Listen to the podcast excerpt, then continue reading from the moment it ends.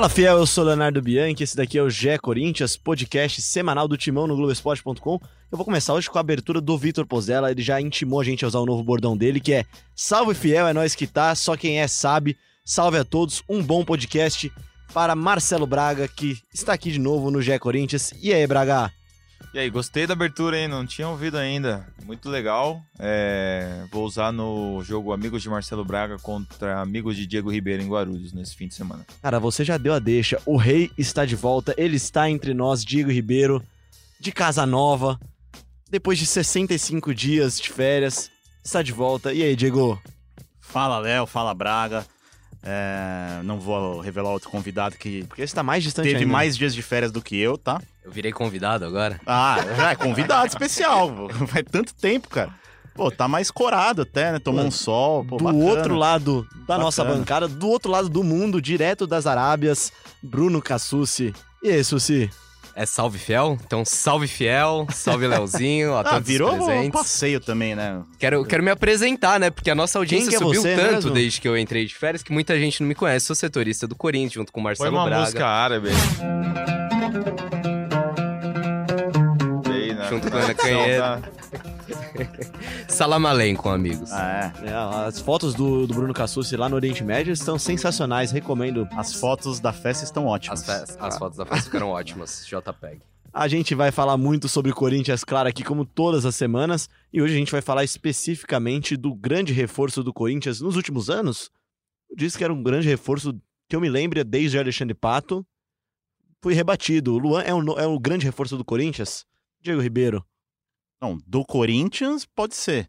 Não, não do futebol não, não, brasileiro. não, do Corinthians. A gente Ah, fala de do Corinthians, Corinthians. aqui. Pode, depois do Pato? Ah, acho que pode ser pelo... Eu não tô falando nem pelo que apresentou em campo, claro. Não, mas pela repercussão, Pela por ter... expectativa da pela torcida. expectativa né? da torcida. Você tira um cara de um, de um dos times mais vitoriosos dos últimos anos, o Grêmio, né? Um cara que foi o melhor jogador da América dois anos atrás, não desaprendeu a jogar bola, é, teve uma temporada razoável, né? De razoável pra baixo. Mas você lembra que em 2016 chegou Marquinhos Gabriel, André, Giovanni É. Augusto, Marlone. Mar-. Guilherme, Tinha um Guilherme. pessoal aí que era de nome É, também. não, veio um pessoal grande. Não, Veio o pessoal que gerou expectativa, a- né? Grande não disse, enfim, veio, um- veio um pessoal grande, mas acho que o Luan, pela repercussão, pelo barulho que se fez, pelo investimento que foi feito, é, pode ser considerado sim a, a maior contratação desde o Pato. 20, pouco, cerca de 22 milhões de reais, né? Mais ali um, um valor é, referente ao Juninho Capixaba, lateral esquerdo, que agora é definitivamente do Grêmio, quer dizer, já era definitivamente, mas agora quitadas as parcelas que faltavam. Juninho Capixaba que voltou Do- à tona, né, cara? Aliás, a torcida, do Grêmio... agradeceu, né? Falou, nunca critiquei Juninho Capixaba, a muito torcida- obrigado. e por Juninho outro lado, a Capixaba. torcida gremista ficou muito, digamos assim, Não, as reações- nervosa. É, as reações principalmente contra o Renato Gaúcho, surpreendentemente, e contra o Romildo Bolzan, que é o presidente do Grêmio. E contra os setoristas do Corinthians também, né? Ah, é verdade. É, o Braga recebeu algumas mensagens carinhosas nos últimos dias. Fica cavando notícia, né? É, durante todo esse processo, né, durou cerca de 20 dias a negociação aí. O, o torcedor do Grêmio não, não queria acreditar meio na saída do Luan, né? É, embora a gente soubesse nos bastidores que ele queria muito jogar no Corinthians, que era um desejo antigo dele, por ser corintiano, por ter todo esse histórico, o torcedor do Grêmio custava acreditar que o Rei da América ia deixar o Grêmio nessa temporada. E o Cassucci, eu acho que uma das coisas que empolgou também a torcida foi exatamente a reação negativa da torcida do Grêmio. Porque todo mundo fala, pô, o Luan tá em baixa, talvez não esteja jogando o seu melhor futebol. Mas, pô, a notícia da saída do Luan e principalmente a troca de alguns jogadores do Corinthians, especificamente o Cleison, né?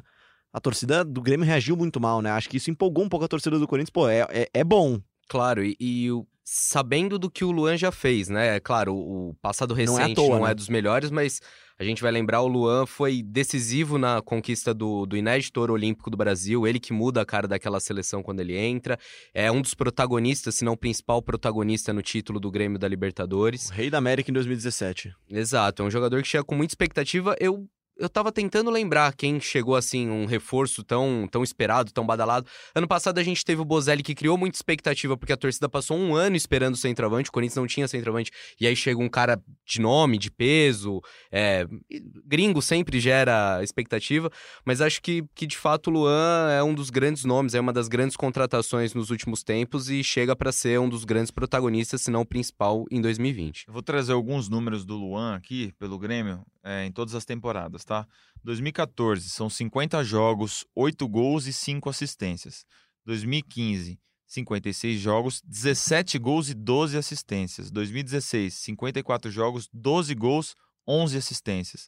2017, 52 jogos, 18 gols e 11 assistências. Foi o melhor ano dele, o ano do, do Campeonato da América. 18, 40 jogos, 11 gols e 11 assistências. E 19, o ano que ele jogou menos, 36 jogos, 9 gols e 10 assistências. Ele é um cara que tem muita assistência, são 60 assistências e 75 gols pelo Grêmio. É um cara que prepara bastante o gol, né? Abre E- espaço, né? Também não, não é só quando tá com a bola, é um cara que, que abre linha de passe, que eh, se apresenta. A gente vai até mais pra frente detalhar como ele pode jogar no Corinthians, mas é um jogador que pode desempenhar ali quatro funções na frente. É- é, não, não chega a ser um centroavante, mas pode jogar de falso 9, pode jogar aberto. É, até na Olimpíada era um cara que circulava muito, saía da área, ajudava na armação. É um cara muito útil e eu tô curioso pra ver como o Thiago Nunes vai, vai utilizá-lo. E olha como a gente espera bastante do Luan, né? É, o pior ano dele, entre aspas, que é o atual 2019, foram 9 gols e 10 assistências. O artilheiro É. do Corinthians esse ano teve quantos gols? Pois é, então, é- é isso que agora eu- aí? 14 gols, Me né? pego 14 pensando. Gustavo. Alguém com 19 participações em gols no ano no Corinthians, temos? Acho que não tem, tem 18, se não me engano, o Cleison. Então, inclusive. ó, o criticado Cleison, né? É. Mas, é- mas é interessante isso, porque se espera muito do Luan. É que o Luan em 2017 chegou num nível muito alto, nível titular de seleção O brasileira. De que a gente esperava É, que ele já estivesse nível- na Europa há algum Isso, ano. em nível, pô, final de 2017 você não via mais o Luan no Brasil. Não, o Luan agora é Europa, time grande e, e vai deslanchar. E assim, muita gente fala, ah, mas tá contratando o Luan no pior momento, tá vindo de duas temporadas ruins. É óbvio, se tivessem duas temporadas ótimas, não ia conseguir contratar o Luan, Sim. né? Ele ia ser um jogador de Europa. Então, é um jogador que já mostrou potencial, você espera uma baixa técnica, é o momento de contratar, porque é um cara que pode render ainda. Foi o mesmo que o Corinthians tentou com o Ramiro nesse ano. Até o momento não deu certo. O Ramiro não perform- performou aquilo que se esperava dele, mas ainda pode ser, ser recuperado.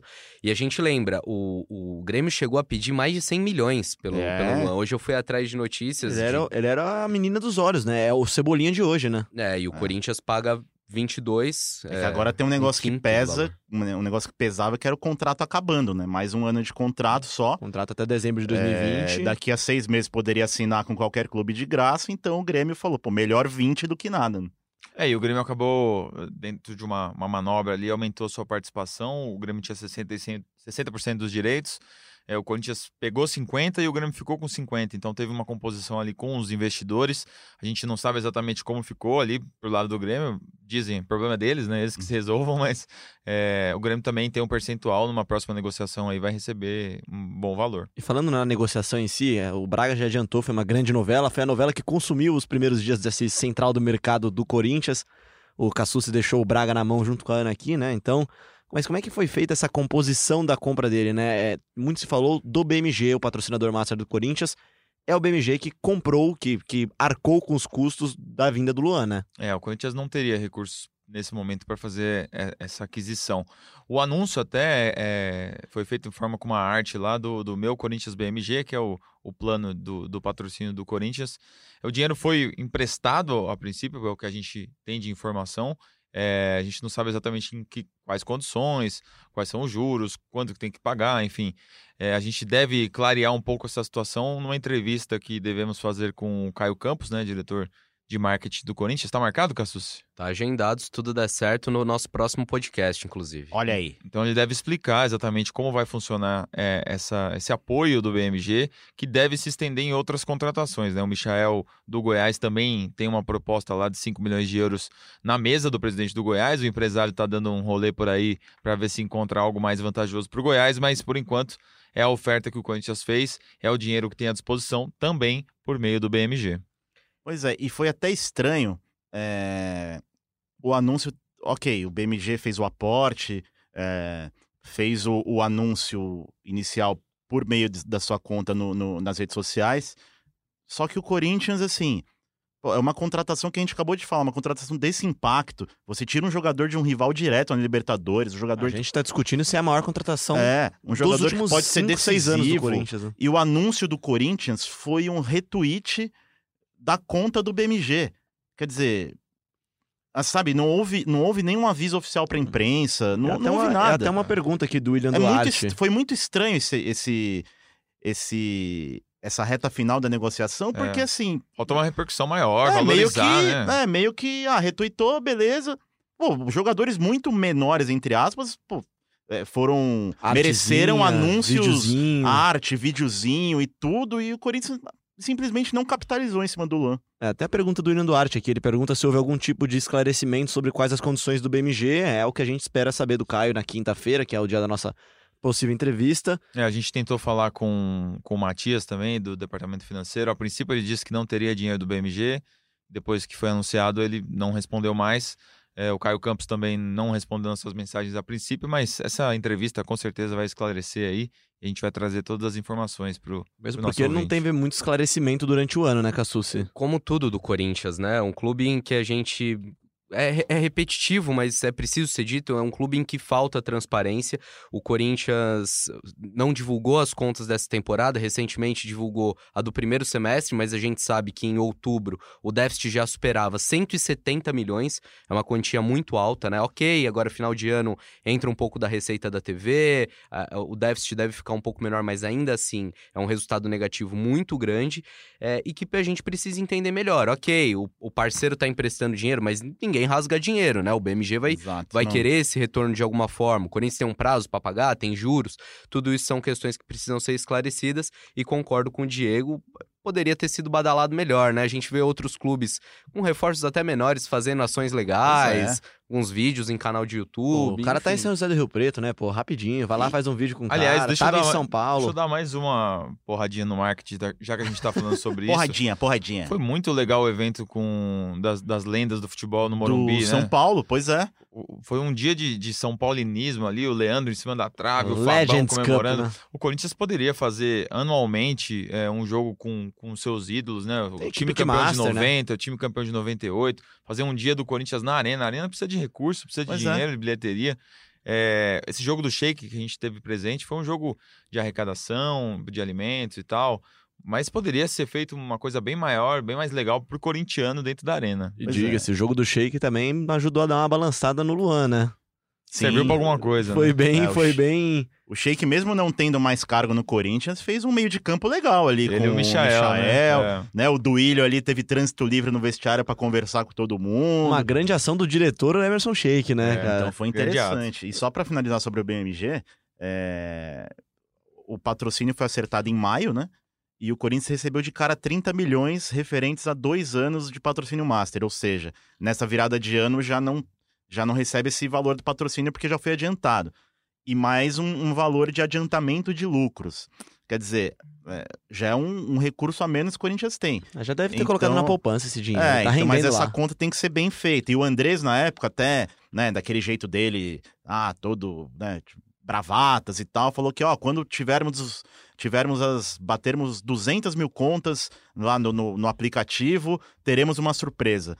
O Luan poderia ser surpresa, mas pelo que a gente sabe, pelo que, os, É, pelo que o Brago, Cassus e a Ana o apuram, pessoal do meu timão. são bem menos de 200 mil contas até o momento. É, o pessoal do meu timão publicou, acho que são 20 mil ou 30 mil contas que foram abertas, é, é bem pouco em relação à expectativa, né? E lembrando que não basta só ter conta, né? Preciso ter movimentação, porque a conta é gratuita, qualquer um pode abrir uma conta. Pois o que é. precisa é ter movimentação, comprar ali produtos do banco que, que gerem retorno pro Corinthians. É isso, acabado o nosso momento porradinha, né? O momento ringue de boxe aqui. Gostei desse, Gostou? dessa vinheta. tá Gostei moderno também. o negócio aqui.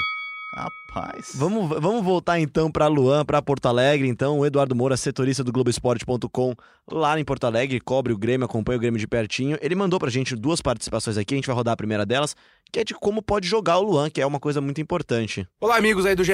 de São Paulo e corintianos interessados na contratação do Luan. Olha, aqui no Grêmio, o Luan fez duas funções es- bem específicas, né, dentro de um esquema ali que o Grêmio usa desde 2015, mais ou menos, que começou ali com o Roger Machado e se manteve com o Renato. Eh, ele joga como atacante de movimentação, né, o que chamamos de falso 9, por, eh, enfim, ele é- ser o último jogador do, do setor ofensivo, mas com a liberdade de se aproximar de absolutamente todos os companheiros. Não descer tanto lá nos volantes, mas vir jogar com meia, que na época era o Douglas, né, também conhecido aí dos corintianos, eh, se aproximar pela ponta, né, causar superioridade numérica, e na época né, que ele jogava como falso 9, o Pedro Rocha né, fazia muito bem aquele movimento de entrar no espaço que o Luan deixava uh, pelo centro. Então era também uma situação muito específica do Grêmio e que com o treinamento, o modelo né, do Roger Machado funcionou muito bem em 2015 e 2016, que o Lua foi falso 9 na Copa do Brasil e o Grêmio foi campeão ali sob o comando do Renato. Uh, naquele momento ali o Luan pensava-se que é, aquele era o lugar dele. Depois, com o Renato em 2017 e também nos últimos dois anos que ele não foi tão bem, o Luan jogou como um meia. Meia central mesmo, atrás de um centroavante, de uma figura de pivô, de jogo físico, aquela coisa toda, né? Que na época, em 2017, era o Lucas Barrios e também chegou a ser o Jael. Nesse, nessa posição, o Luan é mesmo um meia clássico, ele se movimenta, conecta ali o meio campo, às vezes descia um pouco uh, nos volantes para fazer a, a, a, saída de bola, enfim, então é, era bem meia clássico mesmo, assim. Ele joga muito bem na entrelinha, naquele espaço curto, né? Entre ali as costas dos volantes e as costas e, e os, os, zagueiros do time adversário. Então o Luan sabe ocupar esse espaço, sabe ocupar muito bem esse espaço. E ele, eh, como meia, tem a capacidade da assistência, né? Aquele passe sempre, passe-chave.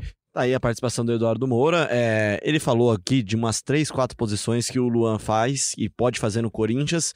E em várias delas eu identifiquei até, lembrei até das falas do Cariri, como ele queria aquele cara, o meia que chegava perto do nove, o cara que atuava nas entrelinhas. É esse cara, né, Diego? Pode, pode ser esse cara, né? É, pelo que o pelo que o nosso Eduardo Moura falou, é, eu, eu vejo o Luan mais nessa segunda posição como um meia clássico, né? Não, não um falso 9 de repente para para um outro para um outro atacante entrar, porque já vai ter um centroavante, já vai ter um Bozelli ou um Gustavo, caso não saia, enfim. É, que era o, o Marco Ruben, né? Que é o Marco Ruben. Que é o Marco Ruben no Atlético, Atlético, exato. Pensando em Thiago Nunes também, eu acho que a, a função do Luan vai ser essa. Um cara mais centralizado, uh, e aí você acaba deslocando pés. Vai ter provavelmente teremos caras de velocidade pelos lados, então nesse contexto talvez o Pedrinho se encaixaria ainda aberto pelo lado direito, que não é o desejo dele, né?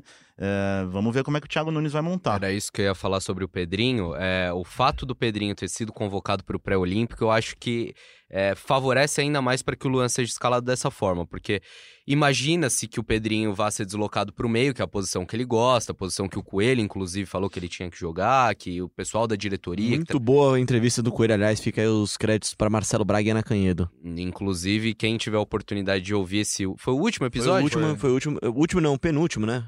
Tá. Foi o último, foi o último. Foi o último, foi o último. Tava nas minhas férias, ouvi, ouvi dando uma corrida. Muito bom, parabéns, Braga. É, o fato do Pedrinho ter sido convocado é, favorece com que o Luan seja escalado nessa posição, porque Thiago Nunes não terá o Pedrinho na pré-temporada, não terá possivelmente nas cinco primeiras rodadas do Campeonato Paulista e também no primeiro jogo da Copa Libertadores. O Corinthians ainda não sabe seu adversário. Talvez quando você escute esse podcast já, já tenha uma ideia, porque o sorteio da Libertadores acontece na terça-feira à noite. É, mas voltando ao Luan, é, eu imagino o Luan nessa posição aí de meia, com dois homens abertos. Acho que o Thiago Nunes não vai queimar, digamos assim, o Luan, escalando ele na beirada, tendo que voltar para marcar o lateral adversário. É, eu também acho. E o Pedrinho, embora tenha tido chances de jogar no meio com o Coelho, ele não teve um desempenho tão destacado assim nessa reta final de ano, né? Apesar acho... das minhas defesas, ele não foi o cara, né, no meio campo, como ele poderia ser, né? É, não foi o protagonista que se esperava, mas não sei, começa o ano aí jogando é, nessa função com o André Jardim na seleção, quando voltar, acho que teremos uma disputa aí nessa, nessa função. É, e o, e o Cassus tocou num ponto importantíssimo, porque a pré-temporada do Corinthians, a preparação do Corinthians, é, já para dois jogos decisivos, vai ser toda ela sem o Pedrinho. Então, é, é a chance grande de que o Luan assuma essa posição de meia centralizado atrás do centroavante E aí o Pedrinho, quando voltar, que vai ter que arrumar um lugar, né? Depender do, depender do, do, do desempenho da equipe nessas primeiras rodadas. São dois jogos já decisivos, né? Não vai dar para enfiar o Pedrinho logo de cara no time, depois de um mês de pré-temporada e cinco rodadas preparatórias de Paulistão, já para essa primeira decisão de 2020. Quando vai quando volta, Cassu? Se você tem as datas aí certinho de quando o Pedrinho. O Pedrinho vai jogar o pré-olímpico, né? Pela seleção brasileira olímpica, rumo a, buscando uma vaga em Tóquio, né? Temos, é Corinthians não, não pensa em pedir uma liberação, o staff do Pedrinho também não quer isso, entende que é uma valorização, é importante para ele disputar o pré-olímpico e se tudo der certo também a Olimpíada. Ele se apresenta já no dia 3 de janeiro ao técnico André Jardine e se tudo der certo, se a seleção passar de fase e for para o quadrangular final, ele fica com a seleção até o dia 9 de fevereiro, voltaria ao Corinthians no dia 10, aí possivelmente conseguiria disputar o segundo jogo é, da, da Copa Libertadores, né? Da segunda fase da Copa Libertadores. Posso contar uma coisa que não tem nada a ver com nada? O... Por favor. Eu gosto quando pediu assim pra falar. É... Tem vinheta tem pra isso ainda não? Nada a ver com nada. Nada ainda, cara. Vou até pensar na vinheta para isso. Nada a ver com nada. O Thiago Nunes, ele esteve no CT, Joaquim Grava, no nosso jogo da imprensa, né? A gente fez lá um. Marcou o Marcelo Braga? Não, ele só apareceu ali, tava com o Duílio, ele conversou com a gente por alguns minutinhos. E aí foi super simpático, inclusive, o Thiago Nunes. Acho que é um cara que tende a ter uma boa relação com a imprensa. E aí eu lembrei dessa história porque a gente falou de seleção. É, começaram a falar para ele que os últimos técnicos da, do Corinthians tinham ido pra seleção, né? Parreira, Mano, Tite, faltou alguém? Uh... Cristóvão? Não. Não, é... é... Jair Ventura. Não. e aí ele falou, ah, eu também já vesti amarelinha. E aí todo mundo ficou olhando para ele assim. Ele falou, é, eu trabalhei no Correio por dois anos quando eu era jovem. aí, é... Então essa é a história que eu queria contar. Acabamos Obrigado. de apresentar Marcelo Braga Aleatório. As histórias de Thiago Nunes que estarão em um episódio de podcast. A gente tá devendo esse episódio, ele vai entrar muito em breve aqui. Marcelo Braga, Victor Pozella, Gabriela Ribeiro e grande equipe que foram atrás das histórias de Thiago Nunes, foram até o Acre, cara, para contar as histórias dele lá. E vão trazer aqui como é que foi esses bastidores e mostrar quem que é o novo treinador do Timão, né? Exatamente. Mas vamos continuar falando sobre Luan aqui, que é o tema central do nosso podcast hoje. O Eduardo Moura falou um pouco como é que o Luan está também, né? É, não, é a fase dele, né? A fase dele, a gente tem falado aqui da fase dele, mas ele defende também que não é uma fase tão ruim assim, né? A respeito do momento do Luan, nos últimos dois anos, tá? O Luan acabou a temporada sem jogar. E isso, claro, é um problema. Mas esse ano ele teve uma fratura no segundo metatarso do pé direito. E em 2018 foi a fascite plantar que atacou o pé direito dele. A fascite, inclusive, é um problema que o Luan uh, passou, né? Carregou durante pelo menos três anos ali, 2015, 2016, 2017, 2018 ele lidou, às vezes, jogando com dor, às vezes parando alguns treinos e jogos. Mas, segundo ele, aquela parada no final de 2018 resolveu o problema, né? Mas é sempre uma situação a se observar pelo Luan, porque ele já apresentou isso em eh, vários anos consecutivos. Ainda assim, pessoal, ele foi muito útil ao Grêmio. Se a gente pegar os números, ele não foi titular toda a temporada, ele perdeu a posição para o Jean-Pierre em abril, retomou ali no final de setembro, quando o Jean-Pierre se machucou.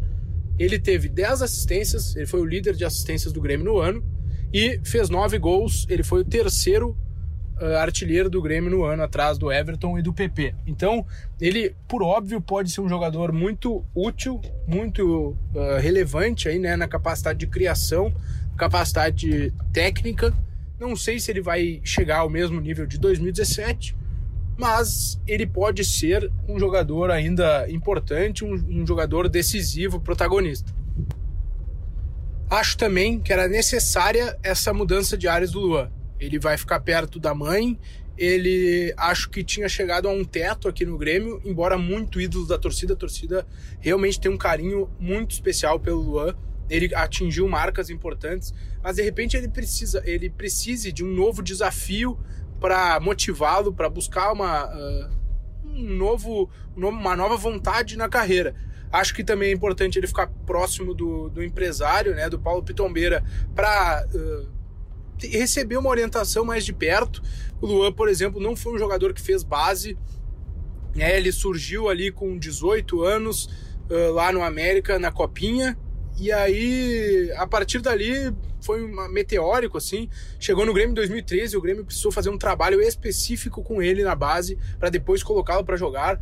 Então, acho que isso também às vezes pesa para ele. E trabalhar com o Thiago Nunes, de repente, um cara que é intenso, que trabalha bem uh, a parte de treinamento, sabe, que cobra bastante parte física, intensidade, participação no jogo, pode ser importante para ele voltar uh, a crescer, a apresentar um futebol que mais perto daquilo que a gente tem como expectativa, né, quando ouve o nome Luan. Ainda em cima disso que o, que o Eduardo falou, a gente ele mencionou aspectos físicos, é, questões táticas. Eu acho que o comportamental do Luan também é importante a gente prestar atenção. Sempre que, que a gente bate papo com o pessoal que trabalha no Sul, que acompanha o futebol gaúcho, é, é, esse assunto vem à tona, né? A questão do comportamento do Luan fora de campo, é, do foco dele, de disciplina. É, e acho que o Corinthians precisa ter atenção nisso, porque recentemente não conseguiu resolver é, questões do tipo. É, André Luiz e, e, Mosquito, por exemplo, no primeiro semestre, é, não tiveram tanta oportunidade justamente por questão comportamental. Só que o Luan é diferente, né? O Luan você não pode pegar e emprestar para uma Ponte Preta, liberar para qualquer clube, porque é um investimento maior, é uma expectativa maior. Então o Corinthians vai precisar trabalhar isso melhor, né? É, ter o Luan focado, ter o Luan bem fisicamente para desempenhar aquilo que a gente sabe que ele pode desempenhar. Isso, até recuperação de lesões também, quando, quando você não tem um, um comportamento de atleta mesmo, né? Atrapalha-se, né? A recuperação demora. Ele teve uma lesão chata, né, no pé.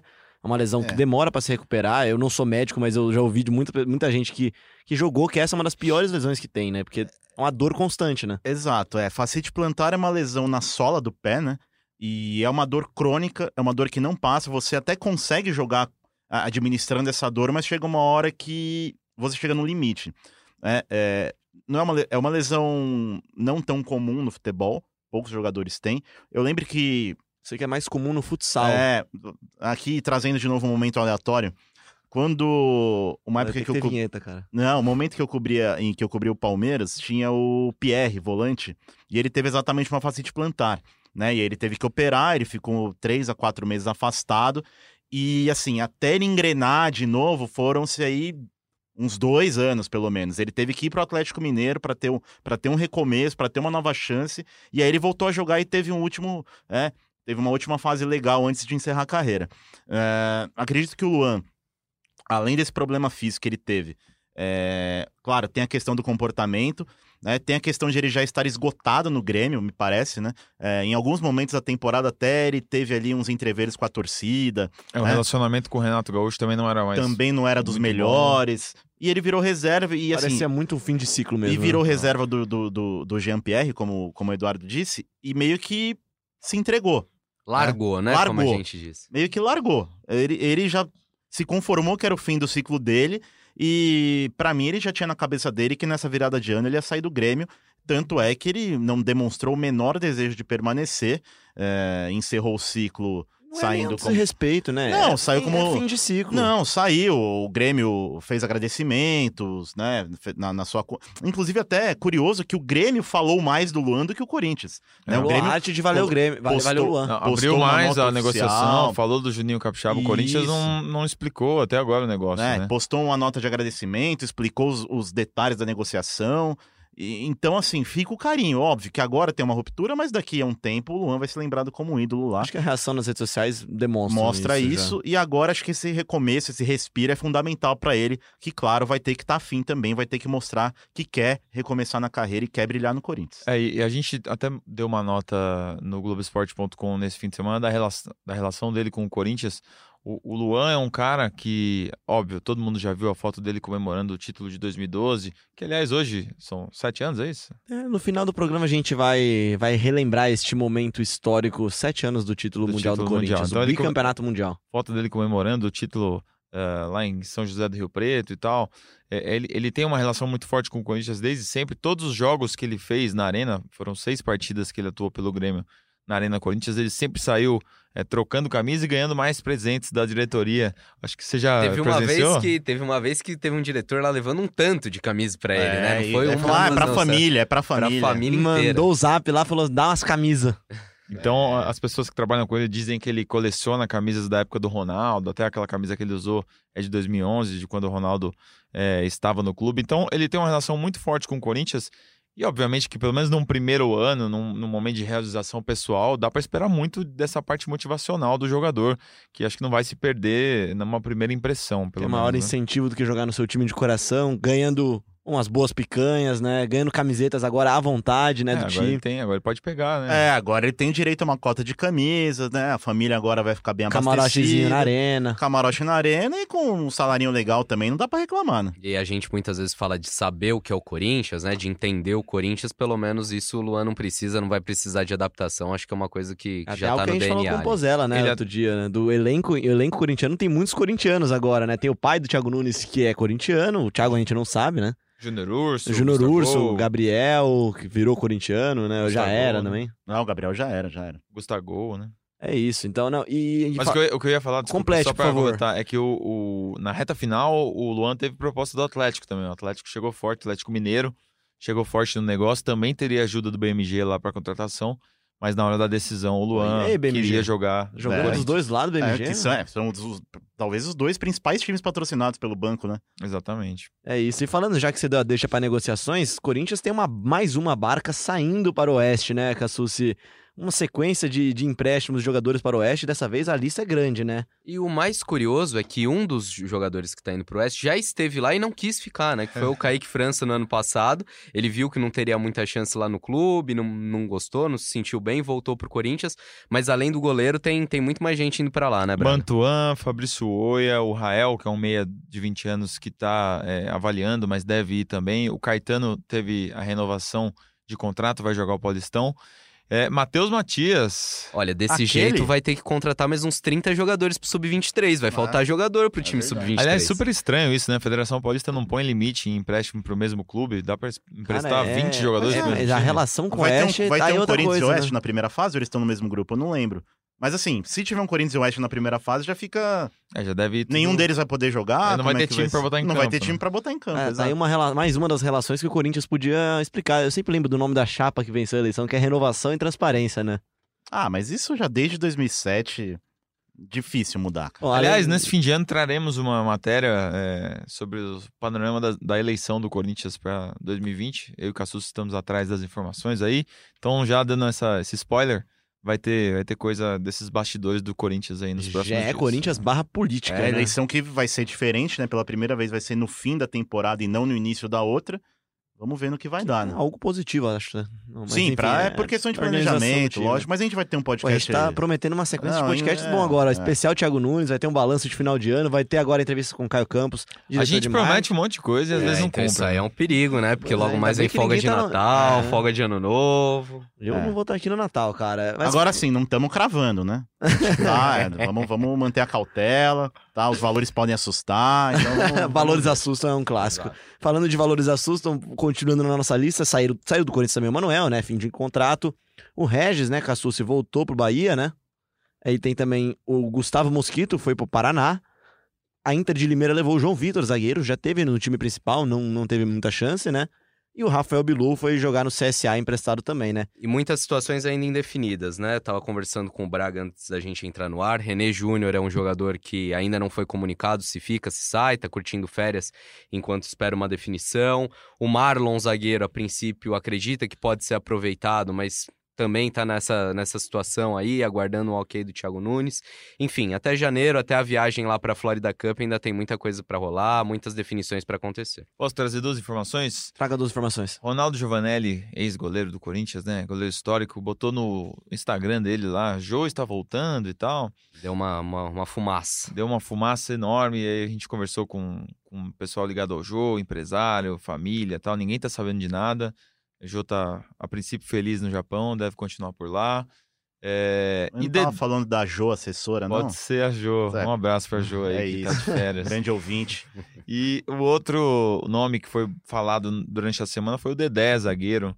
É, o Corinthians, a princípio, é, não vou dizer que não busca um zagueiro, porque isso pode acontecer a qualquer momento, mas a princípio não é a posição preferida aí O William Duarte, mercado. que mandou várias perguntas aqui. Aliás, obrigado, William, e quem participou com o hashtag GE Corinthians. Vamos trazer algumas aqui também agora, né?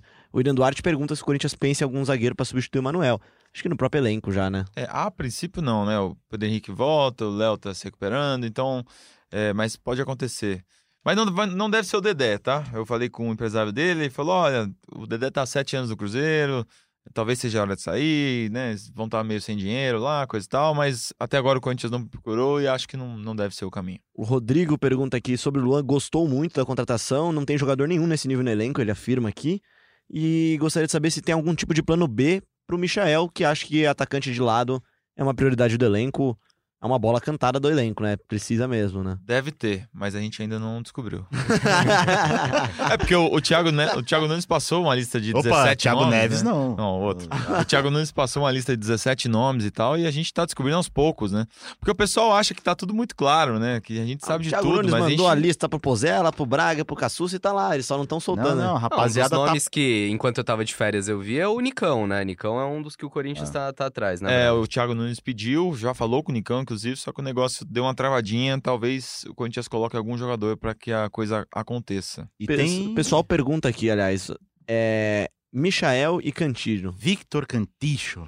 Ó, a gente tá falando um monte de coisa aqui que daqui a pouco Pode é, morrer. Pode morrer, Pode né? morrer, o torcedor pode ouvir e já, já ter pro atualizações no Globoesporte.com. Então, Ah. quando você terminar de ouvir, vai lá no Globoesporte.com de novo, Vê dá uma olhada alguma coisa nova, tá certo. no feed de contratações. Mas Cantillo, pra quem não sabe, é um volante, né? Um volante que joga no Júnior Barranquilla, né? Que Isso. fez a final da, da Sul-Americana Sul-Americana. contra o Atlético Paranaense do Thiago Nunes. É um jogador que eu, particularmente, não lembro de ter visto jogar muito. Eu não, não acompanho muito a Liga Colombiana. Você não acompanha a Liga Colombiana? Não, não então pude estar você acompanhando. não pode estar participando Que desse isso, podcast. isso é um absurdo, cara. Mas é uma posição que o Corinthians não precisa tanto, Pois né? é, o meu, uma- meu não. primeiro pensamento E aí é esse. mais uma preferência Do do Thiago, Thiago, né? exato. É, do esquema parece. de jogo que ele pensa, É. ele vê esse cara como fundamental ali É. pra fazer a transição. É um cara que busca a bola na defesa, É. chega no ataque. Pois é, não é um como- cara que faz muito, muitos gols. Eu até peguei uma análise com um, um jornalista colombiano, vou abrir meu celular e já falo pra vocês. Não, é, é- é- mas vou até falando nisso aí que o Braga falou, é uma posição que o Corinthians tem muitas opções já, né? A gente Não. acabou de mencionar o René Júnior, tem o Matheus Jesus que vai ser comprado agora no começo do ano, né? Já tinha uma, um gatilho no Já contrato. tá- já tá Vicente pra ser, né? Aí tem a questão do Júnior Urso, né? É... Deixou meio aberto o futuro, né? É. Ele deixou um pouco é, meio aberto Deixou o futuro. um pouco aberto. a- Assim, Você ainda a- tem a- Gabriel e Ralf. até o momento não, né, não, não apareceu nenhuma notícia de proposta pelo Urso, mas né, vamos aguardar. Tem Gabriel e Ralf ali para uma posição mais de, de, de cabeça de área. Mas é uma preferência do Thiago Nunes. Foi um, é um pedido específico dele, é um jogador dessa lista. É como o Braga falou, um jogador de saída de bola qualificada, né? É, que busca a bola na defesa, vai ao ataque. É, então é, é um jogador mais que se encaixa dentro do que ele pretende para a próxima temporada, né, É Braga? o jornalista René Wedeking. Talvez seja assim o sobrenome dele. É, O Eder King é o King aqui, cara. Ô, é, primo, seu primo. É meu primo. Ele fala, ó, no Júnior escalam ele pela esquerda, mas por dentro. Saída permanente, passe curto e longo, jogo associativo permanente. Um talento para transportar a bola. Cara, é o Gerson. Tony Cross. Um Tony jogador, Kroos. Um jogador que sai sempre com a bola dominada, mas que tem poucos gols. Se deixarem ele pisar mais na área, teria mais gols. Pois é, e só pra não ficar no campo especulativo, o Corinthians tem propostas pra ele, né? Pro, car... pro... Pro, pro Cantijo. Tem, tem, tem. Tá na É, mesa lá do, do, do presidente do clube, né? Exatamente. Tem um empresário colombiano que não falaria o nome, que está lá na Colômbia, obviamente, porque ele é de lá, e está representando o Corinthians nessas conversas. O Corinthians fez uma primeira proposta, é, o Júnior falou não, quero mais, e Não. a coisa. Não. Quero mais. e a coisa tá rolando. É isso também. E de Michael, como já adiantamos aqui no podcast, a proposta tá na mesa, são 5 milhões de euros, né? Houve também a possibilidade de envolver atletas né, na negociação, né? Falou-se muito de Marlon, que teria interessado o André, time. André Luiz também. André Luiz mas- teria interessado É. o Esmeraldino lá de Goiás. E... Você tem informações de Marlon, Cassucci? Informação que eu tenho é que, por enquanto, ele, ele não foi avisado de nada. A informação que ele tem é que tá nos planos do Thiago, que se apresenta em 6 de janeiro junto com o restante do elenco. Mas é aquela coisa, se pintar uma proposta, o Corinthians também não vai se opor, sabe que o jogador não é a primeira, não é a segunda opção, seria mais para compor elenco. Então, futuro incerto dele também. Aliás, você perguntou de opção para Michael. A primeira opção, na verdade, do Corinthians é, para essa função de, de segundo atacante foi o, o Pedro Rocha, né? Do Cruzeiro, o jogador que. Já é reforço do Flamengo. Já é reforço do Flamengo. O Andrés até ficou bem bravo. Eu, eu tava com ele em Fortaleza. Ele falou: É, a gente foi atrás desse jogador. Duílio, quanto que ele pediu mesmo de salário? Aí falou lá um número absurdo. Ele falou: É, o cara tá querendo ganhar isso aí. E não contratou, obviamente, porque era muito acima do teto do Corinthians. Agora sim, a gente começou o podcast até com umas cornetadas, né? Falando da questão financeira, do Corinthians não tá bem financeiramente, mesmo assim abrindo os cofres, ou pelo menos recorrendo a empréstimos para fazer contratações. Mas, no geral, eu gosto do perfil, assim. Não... O Corinthians não tá contratando de baseada ou não tá falando de jogadores que chegam para ser Nada de pacotão de novo, né? É, eu acho que a ideia tem que ser essa mesmo. Poucos jogadores em posições específicas. É a lateral esquerda, que tem o Sid Clay como alvo. É, é o, o ataque, que já chegou o Luan, mas pode chegar mais gente. que é muito importante, né? A- Na, na análise que a gente pode até. A gente pretende fazer aqui no nosso último podcast do ano é que o Corinthians tem um elenco de construtores bom, né? Falta os caras que do nível do Luan, acho. Eu acho que o estadual ali, o primeiro semestre, pelo menos a- até a fase de grupos da Libertadores, vai ser o momento do Thiago formar a equipe dele. Então ele vai chegar e vai ver o que tem. Acho que ele não vai sair, chegar mandando 10 jogadores embora, barrar o Ralf, barrar o Jadson, barrar não sei quem, barrar não sei quem, porque não vai ter jogador, né? Não chegou ninguém ainda, só chegou o Luan. Então acho que o primeiro momento vai ser de, de adaptação, de ver o que ele tem, ver o que, que tem na base, ver o que dá pra montar e aí sim fazer mudanças grandes no elenco. E aí, atrás dos diferentes, né? Como diz Murici Ramalho, e acho que o Luan é um desses diferentes mesmo. Mas é isso, é, a contratação do Luan, a busca pelo Michael, é, o não desespero na hora de contratar, fora, fora a questão financeira, claro, mas é um Corinthians que tá, que tá tentando, ao menos, ao menos no mercado, retomar um pouco do protagonismo, né? né? Num- Numa temporada tão dividida entre Palmeiras e Flamengo, né? E mais o Santos ali como, como um intruso, entre aspas, com o São Paulo, mas que também contratou bastante. É, é um Corinthians que mostra uma outra postura no mercado De forma pontual, né? de forma pontual, porque assim, já tem uma, uma certa base ali, né? Já tem al- alguns bons jogadores em, na maioria das posições, né? Talvez lateral esquerda, como o Cassius falou, seja a maior carência. Então é o momento de Thiago Nunes aproveitar peças, né? Receber um Luan, receber eventualmente o Michael, né? Receber um Cantijo e tudo mais. E aí montar sua equipe aí, porque né? tem decisão logo no início do ano. Tem pouco tempo para montar o time. A segunda fase da Libertadores que o Corinthians entra já é definida no comecinho de fevereiro, né? Ou seja, As duas Sim. primeiras semanas de fevereiro, tem a Copa Mickey antes. é durante a pré-temporada praticamente, né? A pré-temporada começa dia 6 de janeiro e a decisão da, da vaga na fase de grupos da, da Libertadores entre os dias 11 e 13 de fevereiro. Tem que, se- e tem que ser muito bem planejado, assim, o Corinthians já sofreu isso na pele, esse ano São Paulo sofreu isso na pele, compromete toda uma temporada, né? Corinthians em 2011 ainda conseguiu o título brasileiro no fim do ano, né, com muitas mudanças no elenco, aposentadoria de Ronaldo e tudo mais, mas o São Paulo esse ano, como a gente viu, é, teve um ano bem problemático. É, eu tenho previsto que, é, por Corinthians ser tricampeão paulista nesse momento, o estadual não é uma prioridade pro, pro, pro Corinthians, assim, não vai é, botar a corda no pescoço do Thiago Nunes, mas se eu vier, acho que legal, mas. a pré-Libertadores ali é um momento que você precisa mostrar sua força, né? Momento Bom. crítico. Momento crítico. Momento crítico o Corinthians viveu há sete anos atrás. Crítico? Sete, sete Crítico anos não, Não, Momento crítico no crítico, senti- assim, no no sentido, sentido pesado, né? de... É, é, de nesse sentido. atmosfera, de pressão, Isso, de... é. É. É um momento. É, exato, uma final. Momento desse grande, né? tamanho. Entendi, entendi, É. entendi onde você quer chegar. Isso. Não crítico no sentido de momento Não, ruim. Não, longe disso. Crítico de, pô, é, é agora é a hora, né? É. E, e nesta hora, há sete anos, onde estava Diego Ribeiro no título mundial do Corinthians, que completa sete anos de aniversário, neste dia 16 de dezembro de 2019? Eu vou te falar onde eu tava, cara. Ih, rapaz, Ih, rapaz, 8 da manhã começou Lá o jogo, hein? É, 8 da Tava manhã. virado. Bom Não. ressaltar. Desde, sei lá, 5 da manhã eu estava num lugar chamado Quadra da Gaviões da Fiel.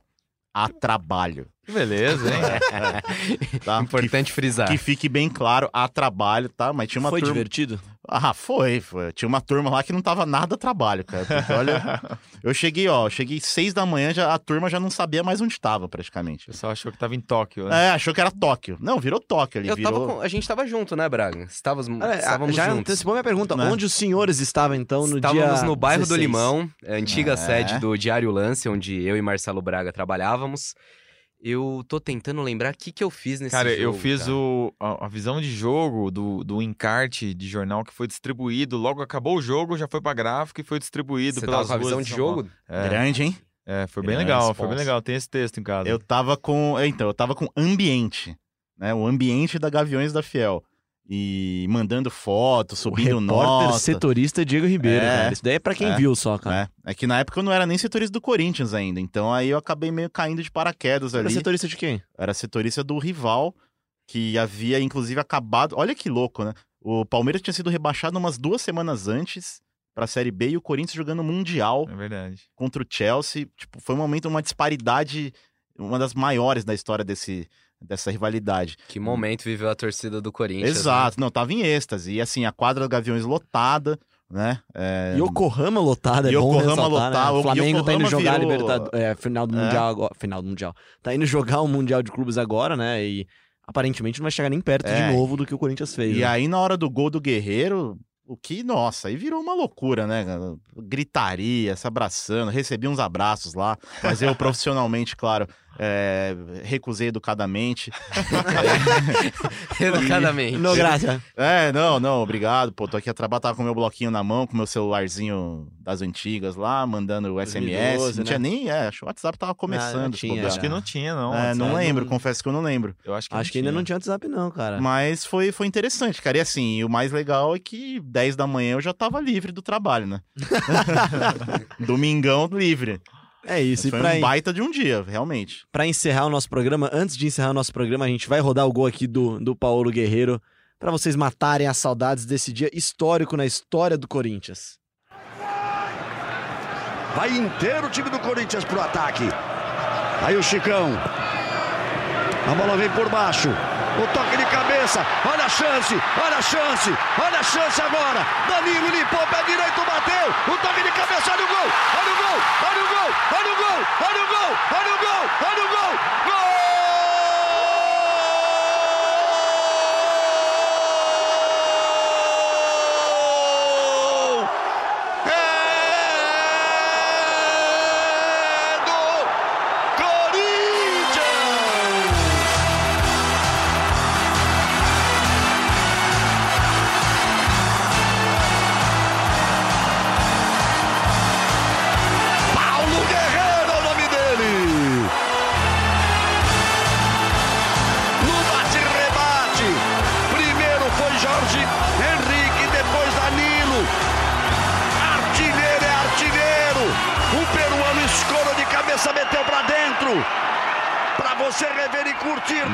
Jorge Henrique, Chicão, Jorge Henrique, Danilo com os clamores de Galvão para bater no gol.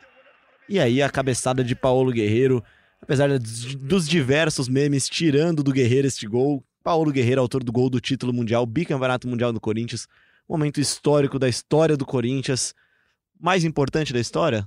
Ah, eu acho que. isso O Leão é muito- faz umas perguntas É, difíceis, muito É, subjetivo, cara. né? Chega cara? aqui com a pergunta Me de um milhão de ajuda, dólares. Muito subjetivo, Difícil, né? Eu também acho subjetivo, acho que é de época, muito de época, né? É, muita gente acha o Mesmo porque- 77, o gol do Basílio, insuperável, mas é, é de época, né? O gol do Sheik. Não, e no mesmo ano a Libertadores, né?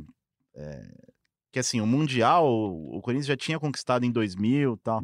A, a Libertadores era o peso, né, cara? Então, Mas impossível não se arrepiar com. com Não, essa lógico, narração, lógico. narração É A narração do Galvão, chega pra jogar o, é Mundial, chega pra jogar contra o Chelsea como um azarão, né? Como O azarão. Se ganhar, é o ganhou, se não ganhar, é. ganhou uma não, Libertadores. e que o né? Cássio trabalhou nesse jogo, né? É, então você ganhar de um, de um- de um time inglês ali. Também, ó, tem forma, toda a um goleiro- representatividade, né?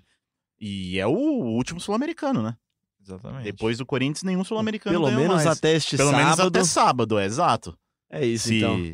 Se, se tudo caminhar aí para um Flamengo e Liverpool. Tudo caminha para um Flamengo livre mesmo. Pode ser um grande jogo, mas talvez para o corintiano que. Talvez não, né? Para o corintiano que ouve o GE Corinthians, nada vai ser maior do que isso. E agradeço já demais a Diego Ribeiro. Diego Ribeiro voltando de férias depois de uns três meses de férias, cara. Me ensina depois. Cara, obrigado pelo carinho, tá? Sempre bom estar de volta. Estamos à disposição sempre para os próximos episódios. Mas se eu tirei três meses, o Casus tirou uns cinco pelo menos, né? É isso, Bruno Cassucci, obrigado pela sua participação. Bem-vindo de volta ao seu podcast GE Corinthians. Você não é convidado, você é integrante Isso que eu fixo ia aqui. falar, obrigado. Você faz parte do nosso elenco, cara, faz parte do grupo. É sempre uma satisfação e agora vamos que vamos.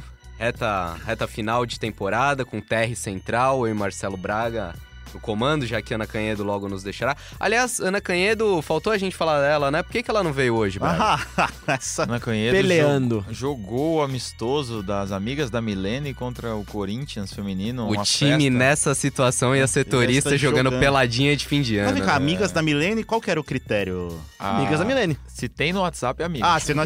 mas seguiu, no... seguiu de volta no Insta é amiga. É, aí é muito amiga. aí Ah, é então beleza. Best friend. Mais que migas friends. Exatamente. Eu eu quero só lembrar, já que eu gosto de histórias aleatórias, em 2012, é, como a gente já disse, traba- trabalhávamos no Lance, eu e o Cassucci, e eu lembro que durante, antes do Mundial, eu fiz uma, uma capa, uma foto do Ralph encarando um lutador de sumô, Olha. o Taka. Então eu queria mandar um abraço pro Taka, onde ele estiver. Taka, tamo junto. Grande abraço pro Taka. Lembrando também que o Corinthians completa 29 anos do primeiro título brasileiro em 1990. Esse daí você tava onde, Diego? Ah, esse eu tava... Jovenzito. Sei lá onde eu tava. Não, eu já, já estava aí no, no mundão, né? Eu não estava nascido. É. Corinthians que terá camisas inspiradas no título de 90 ano que vem. Então, em 30 breve, anos do título de 90. no né? Globoesporte.com vamos descrever um Vamos pouco trazer o camisas. Tupanzinho aí. Exatamente. Vamos trazer o vamos E o. Taka, vamos trazer o Taka E o também. Taka. Muito obrigado você que ouviu a gente até aqui. Participe sempre com o hashtag GECorinthians. Siga os nossos setoristas no Twitter, em todas as redes sociais. Ouça a gente em globesport.com.br podcast, na Apple Podcast, no Google Podcast, no Pocket Cast, no Spotify e sempre no globesport.com. Um grande abraço, até semana que vem.